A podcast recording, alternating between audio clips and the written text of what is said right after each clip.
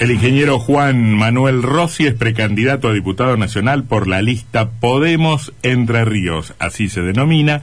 Es además de emprendedor, presidente del Partido Socialista de Entre Ríos. ¿Qué dice, ingeniero Rossi? ¿Cómo va? Hola, buenas tardes. Muy bien, todo ¿Mm? tranquilo. ¿Todo tranquilo? Todo tranquilo.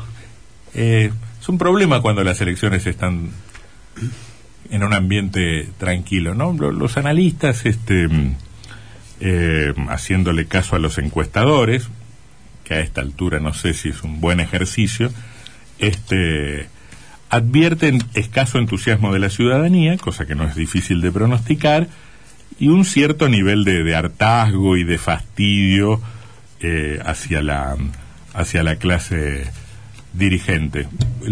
¿Cómo llamaba el artículo que me mandaste hoy? Eh, uno de Genut, de Diego Genut. Sí, en el, en el sitio del diario AR, eh, ya Mm. te digo el, el título porque lo tenía por acá, un muy buen artículo. Hacía, hacía, hacía una, hacía una, un, un recorrido de 20 años, de que pasaba hace 20 años, en 2001, este, también con el fastidio con la dirigencia política, en contextos eh, con, al- con similitudes, pero también con diferencias. Sí, la, sí, dife- sí. la diferencia fundamental, que plantea por lo menos en ese análisis, y es interesante al menos para mirarlo, es que dice, hoy tenemos un sistema político consolidado una alianza de centro derecha, una alianza de centro izquierda, eso más o menos está consolidado.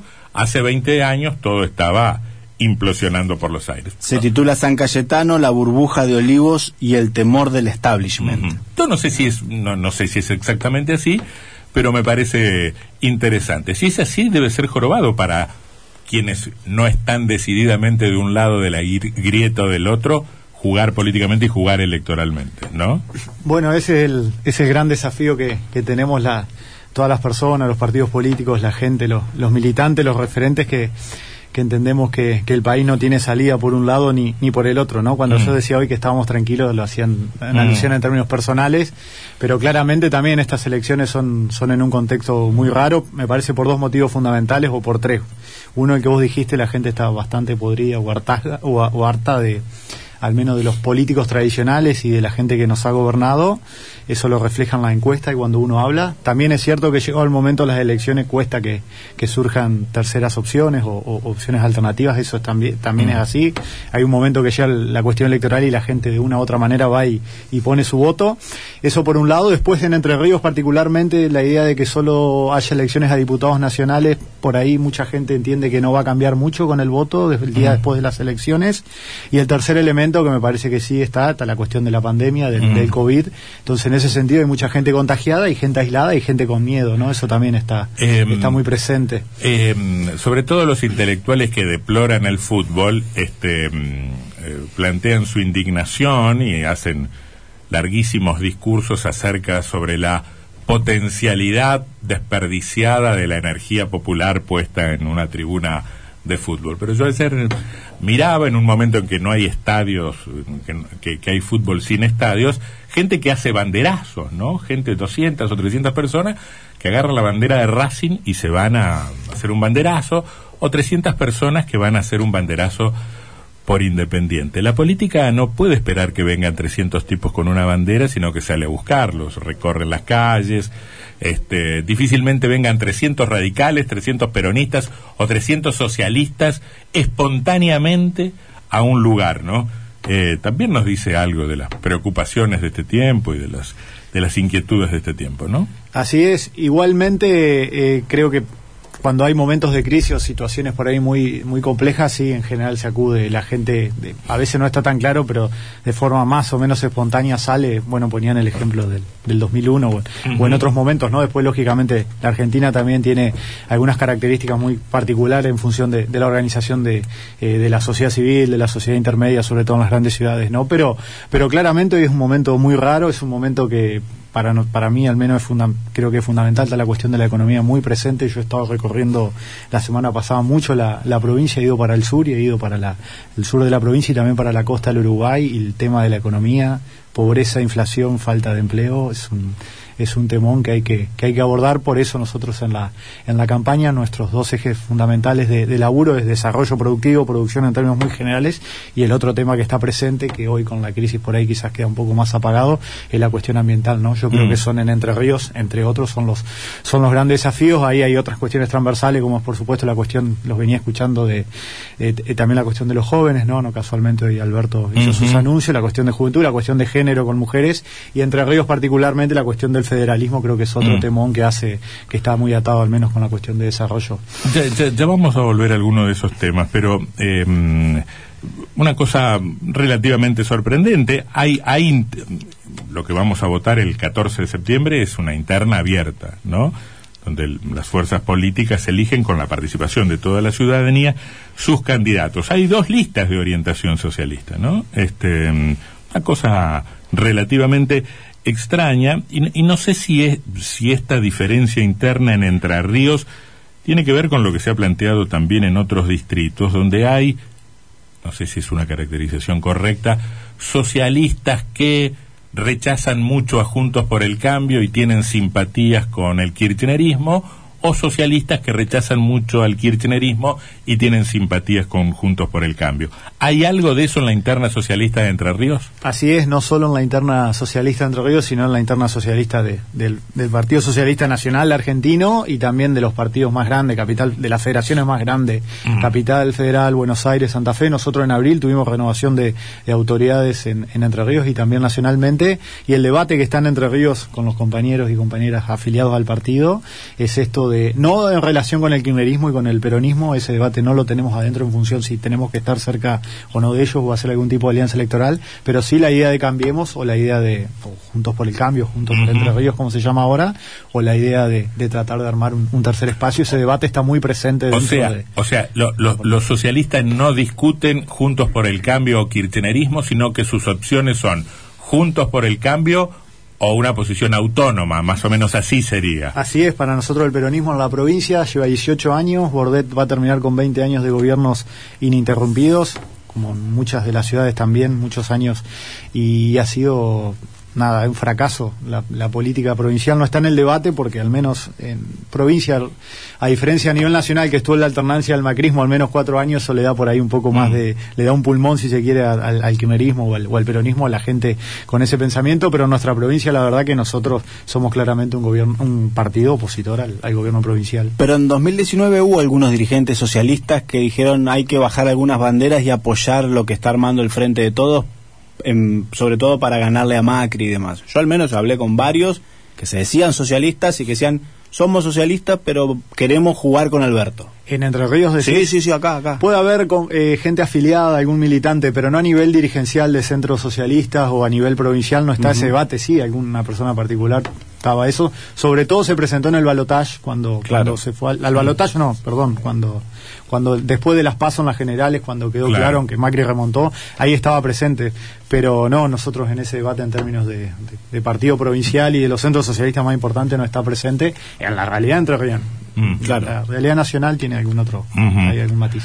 Em, yo me disfrazo de peronista, juro que me, cuesta un montón, pero digo, sí, sí, son horribles nuestros gobiernos, este, pero desde 2003 hasta acá nos votan a nosotros.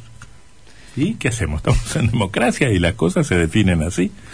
Bueno, claramente, por supuesto que eso es sumamente respetable y ese es el, gran desafío, el gran desafío que tenemos toda la gente que, estamos cansados de que, de que gobiernen siempre eh, los mismos o hace muchos años que, que gobiernan lo mismo. Por eso nosotros entendemos que, que lo que, es fundamental eh, presentarse a las elecciones, recorrer la provincia, eh, hacer recorrer los medios y estar con nuestras propuestas y, mm. y, con nuestras ideas, ¿no? Que tenemos una historia del Partido Socialista tiene una historia muy diferente al, al, peronismo y al radicalismo, al menos mm. en términos Yo, me imagino, porque a veces lo, he hablado con dirigentes socialistas o, de fuerzas de izquierda, que no son ni una cosa ni la otra, eh, me pregunto si no se enojan con la gente, si no se enojan con la ciudadanía, si no se enojan con el pueblo. Gobiernan los radicales, son un desastre. Vienen los peronistas y son otro desastre. Pero después no nos votan a nosotros. ¿Votan a los radicales o votan a los peronistas? ¿No se enojan con el pueblo? Nosotros, no, al menos eh, puede ser en alguna cuestión muy puntual, pero la idea que esa, esa frustración es tratar de, transformarla en energía para, para salir a militar, a recorrer y a, conversar ¿no? con, con la gente que labura, con la gente en sus lugares de trabajo. Nosotros en las unidades productivas, economías regionales, hemos estado mucho recorriendo y creo que ahí está la, está la salida del país y la salida de la provincia, están la gente mm. en los trabajadores y en los, y en los productores, en términos estructurales lo digo, no tengo pero ninguna duda, hay que ver cómo, cómo el Estado y cómo la política o los políticos, los partidos políticos se pueden relacionar, ¿no? En ese sentido entendemos que hay que convocarlos y hay que planificar, eh, nada, la Entre Ríos que se viene, el país que se viene, que es lo que, es lo que no hace el gobierno. Juan Manuel, ¿qué es una buena elección para ustedes? Para este nosotros una buena elección. ¿Cuántos votos, qué porcentaje, qué cantidad de votos? Para nosotros una buena elección en este año serían repetir o superar lo que, lo que tuvimos con Roberto Labaña en la elección anterior, en el 2019, en Las Pasos. Nosotros sacamos 70.000 votos. En Entre Ríos. En Entre Ríos. Después nosotros bajamos un poquito, porque bueno, también obviamente estaba muy condicionado por, lo, por, la, por la cuestión nacional de Labaña, que eran claramente elecciones que se discutía la cuestión presidencial, pero para nosotros 70.000 votos sería una gran elección. En verdad, en términos absolutos hay que tener cuidado porque es muy posible que, baje mucho la participación de votos, fundamentalmente en los pasos. Tenemos el ejemplo de Misiones, por ejemplo, que quizás tiene una realidad más o menos parecida entre Ríos, que votó hace dos o tres meses atrás, votó el 60% de la gente, ¿no?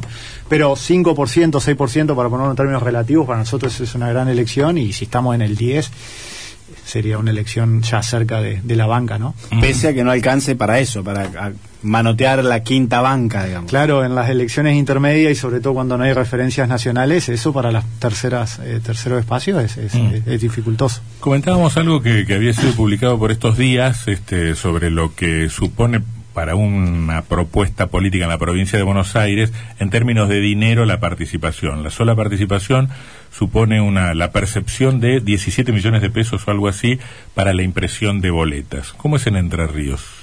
No, eh, no sé a qué te referís con los 17 millones de, pesos. De 17 millones de pesos de la justicia electoral o del Ministerio del Interior. Fondos que otorga el Estado para la impresión de boletas. Ah, para la impresión de boletas. Sí, creo que es 0,62, no, no recuerdo exacto ahora, 0,62 la, es 0,62 que te pagan por el, por el cuerpo, por la, por la boleta, ¿no? Nosotros en general lo que hacemos es un padrón, un padrón y medio, depende cómo, cómo venimos. y Pero en eso eh, no hay dificultad en la cuestión estricta de, de la boleta, la financiación es bastante transparente. Lo que pasa es que por ahí llega un poco tarde y tiene que resolver financieramente. La especulación que se hace, por lo menos en ese distrito, pero yo imagino que en el caso de las dos fuerzas principales en Entre Ríos no debe ser muy diferente, es que se hacen tres padrones, no un y medio, tres padrones. Tengo, necesito para, la, para todas las mesas, para las boletas, para tirar de debajo de la puerta. Necesito para tirar abajo de la puerta y necesito para reponer la que nos van robando el día de la elección. Tres padrones. Sí, tres padrones y a veces cuando son las, las de ejecutivos hacen más de tres padrones, cuando son a gobernador o a, o a presidencial se mueve mm. toda la estructura, todo el aparato del Estado en todos en todos sus niveles y se y se gasta mucho más. Nosotros ya estamos planteando que hay que salir de todo este Bueno, pero claro, porque si vos cruzas este este elemento con el otro que es un, problema ciertamente para las fuerzas políticas menores, que es fiscalizar todo el territorio provincial. Vos decís, ¿y si hacemos otra cosa? Si hacemos votos electrónicos, no gastamos tanto en papel, la gente será más libre al momento de votar, será más autónoma, no estará tan, tan sujeta a las presiones de gobiernos locales o de gobiernos provinciales, no les exigís a los partidos menores un esfuerzo imposible de fiscalización, ¿no, no, no, no será tiempo de cambiar un poco el sistema? Sí, por supuesto, sobre todo en Entre Ríos. Nosotros hace muchos años venimos laburando la cuestión de la, de la boleta única en papel, que la diferencia que tiene conceptual es básicamente que el Estado se haga cargo del proceso electoral en esto que vos decías, en garantizar que la, que la boleta esté en todas las mesas del día del correo. Al ser boleta única no habría problema, la fiscalización sería distinta, habría que estar más presente al final en el, en, el, conteo. Informático, digamos. Sí, nosotros la boleta, eh, la boleta única en papel tampoco nos parece, nos parece mal, además te evita esto de volantear los días antes, los meses previos, porque al ser una boleta que solo la tiene, podés hacer tu volante, pero no estás repartiendo como ahora casa por casa el, papel, entonces ambientalmente en términos de gasto absolutamente anacrónico, ¿no? Sí, este pero en Entre Ríos la ley Castrillón tiene miles de cosas por poner acá, no solo la boleta, tiene cientos de, cosas para, para poder modificar. Supongo que debe haber un pacto tácito entre las fuerzas políticas principales para mantener lo que en mayor o menor medida les conviene, ¿no? claramente no hay voluntad política de avanzar. Nosotros todos los gobiernos en general convocan, al, cuando inician su gestión, Rosario Romero nos convocó el año pasado, convocan a los 8 o 10 partidos más importantes de la provincia que tienen representación política para hablar de estos temas, pero llegado el momento de, resolverlo, si hay voluntad política con, con, la correlación de fuerza que hay en la, en la Cámara de Diputados de la provincia, en el Senado, sale, pero en, medio, en dos días sale. Constitución provincial, una de las cuestiones que nosotros siempre criticamos, que tuvo muchos aspectos positivos en, la, en el 2008, en su última modificación, es esta idea de que el que gana por un voto se lleva la mayoría del, la mayoría del, de, la, de la Cámara. De la Cámara de Eso te garantiza la, la, famosa, la famosa cláusula de Esos radicales y peronistas un disparate, es un disparate. No, no, lo, no lo pudieron en, la ciudad de Paraná se necesitan 625 fiscales. ¿eh? Son eh, 90 escuelas en las que se van, no se pueden poner más de 8 mesas por escuela por las disposiciones COVID. Y eso implica que haya más mesas y se necesitan 600 fiscales para fiscalizar bien. ¿Tienen ustedes fiscales en todas las mesas o en algunos lados va uno por escuela? Nosotros fiscales, en general tenemos fiscales generales, que es un fiscal por escuela, y en las ciudades más importantes, Paraná, Gualeguaychú, Concordia, podemos llegar a meter algunos más, Victoria, Concepción del Uruguay, pero no es imposible, para nosotros mm. está lejísimo, estructuralmente no tiene, no, no sé. Además ahora con esa limitación, creo que si el promedio en una elección normal son 60 escuelas, en, en, Paraná ahora hay 90. Mm. Eso lleva toda una complejidad, lo que después significa reponer boletas, en el mismo día de la elección y garantizar que los fiscales bueno estén, mm. tengan todas las cuestiones asesoría asesoramiento legal también ahí es muy es, importante con, mm. cuestiones puntuales y el y el conteo después de los votos ni hablar no estamos hablando con el ingeniero Rossi precandidato a diputado nacional por la lista Podemos Entre Ríos. Este, usted decía que habla con, con los productores sobre bueno los problemas. Soy emprendedor y soy productor, así que también lo conozco de, de, primera mano muchos de los problemas que, bueno, que escuchamos. A ver, claro, pero si, eh, lo que pasa es que usted es dirigente político y lo mira desde otro lado, no, no todos los productores están politizados, porque si yo viniera a usted a decirle, mire, este, señor productor, yo como diputado nacional voy a presentar un proyecto para bajarle la alícuota de ingresos brutos a la actividad este, no, ingresos brutos es provincial, no importa, para bajar una alícuota de un impuesto que a usted lo jorobe.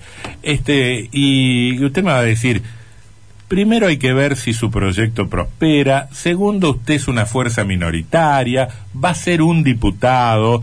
No sé si es un, una, una, alternativa tan atrayente para el elector, que sabe que los otros vienen con una fuerza de 20, 30 diputados que convierten eso en un capital político susceptible de hacer transformaciones de verdad.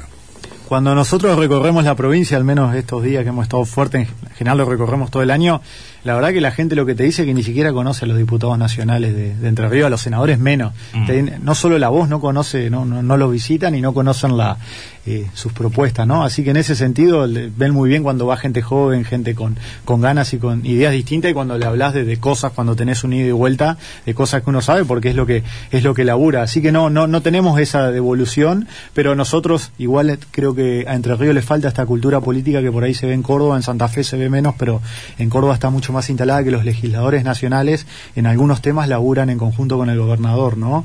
Eh, hablo de, en este caso sería muy interesante, nosotros nos interesaría proponer una agenda común de, trabajo con los nueve diputados nacionales por Entre Ríos y los tres senadores cuatro o cinco temas que hacen al, al, desarrollo de la provincia, nos parece que, hay margen y que en principio puede haber después mm. diferencias menores o, de, artículos puntuales, pero creo que podemos poner eh, poner cuatro o cinco temas de hidrovía, energía, eh, mm. salto grande, no sé. Eh, mm hay temas que enseguida podemos avanzar y demostrar eh, nada que la provincia, al menos los representantes de la provincia están, de acuerdo. Diputados de la grieta le decimos porque votan y hay gente que nos dice eso, porque está instalada la idea de la grieta, eh, nos dice cuando recorremos esto que votan a los, a los gobiernos de turnos nacionales, están recansados de eso.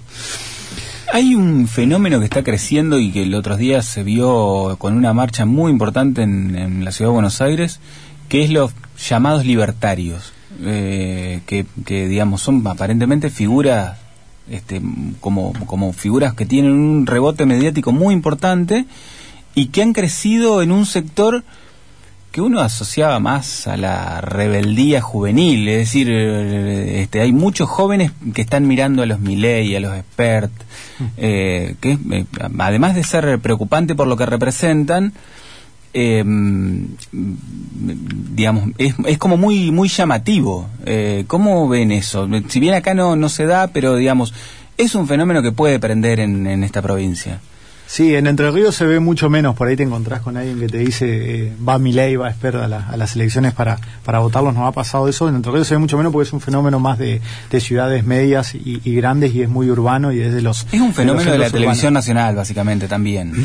Me parece que juegan mucho las redes, hay una cuestión de, redes muy eh, muy importante y son personajes, ¿no? Con esta idea de la antipolítica tienen esa, entonces toda mucha gente que está cansada y que rechaza a priori y los jóvenes en general no están insertos, ¿no? En, la, en el sistema todavía, ya sea desde un punto de vista muchas veces laboral o, desde un punto de vista de compromiso con, con, el sistema, con el Estado, con la cuestión. También es cierto que esos fenómenos mediáticos casi nunca, por lo menos en mi experiencia, casi nunca se convierten en fenómeno electoral, o rara vez se convierten en fenómeno electoral. Que yo, mirás cómo le fue a Esper en la última elección. Muy sí, pero una legislativa es distinta. Sí, puede ser.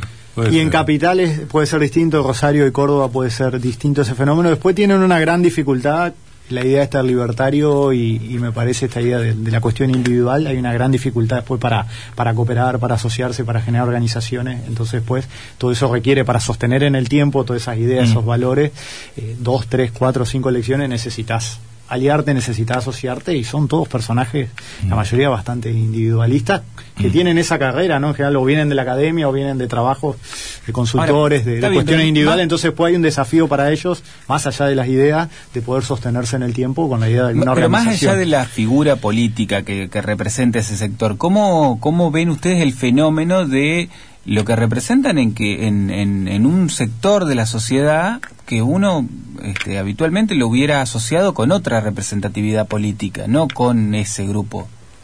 Sí, nos parece, yo no diría novedoso, es algo ahí que está llamativo y que está presente y que eh, está claro que los políticos o la, sí hacemos esfuerzos por, por tratar de llegar a, ese sector. Tampoco, no sé si es tan nuevo, ¿no? Uno ve en Italia, por ejemplo, lo de Grillo, hay algunos fenómenos eh, en Europa con eso, quizás no en los países centrales, pero está eso presente. Y bueno, hay un libro ahora que anda dando vuelta interesante, Stefanoni, con el título de por qué la, la, la rebeldía se volvió de derecha y me parece que hay algunos mm. elementos ahí para para analizar. Lo de los jóvenes con lo de Milei y Expert tiene un discurso muy antipolítico y me parece que está claro esa idea de, mm. rechazar a lo que a lo que está. Pero la rebeldía, al, momento que uno ve algunas propuestas, mm. nada, no tiene, en general no tiene mucho de, progresismo, no de progresismo, sino de, tienen bastantes elementos conservadores en el fondo, mm. pero bueno, el desparpajo, Milei cayó ayer veía en un Mazda, ahí cae... Eh, espere entra a los actos con, eh, como un boxeador, tiene una tienda Me parece que, me parece que trabajan sobre eh, cierta idea de ruptura que no es con el sistema económico, evidentemente, de, de los que son defensores, claramente, sino que es una ruptura con el sistema político, que trabajan sobre el fastidio de la gente con lo, con determinados procedimientos de la política que yo creo que deben ser cuestionados y que la política no se termina haciendo cargo. Para la política es fácil decir mi ley expert son conservadores y al mismo tiempo no tomar, por ejemplo, las decisiones de austeridad en cuanto a los asesores, a las designaciones y a los nombramientos que generan un natural fastidio en la ciudadanía. Pero es que me parece que además, perdón, eh, que el fenómeno eh, del que vos hablás de algunos de algunos candidatos en Europa, lo, podemos asociar a Bolsonaro, lo podemos asociar a Trump, que son la representación de la antipolítica, tienen más que ver con, con ese discurso antipolítica, pero sí fuertemente asociado a, los, a, los, a, las grandes este, corporaciones económicas.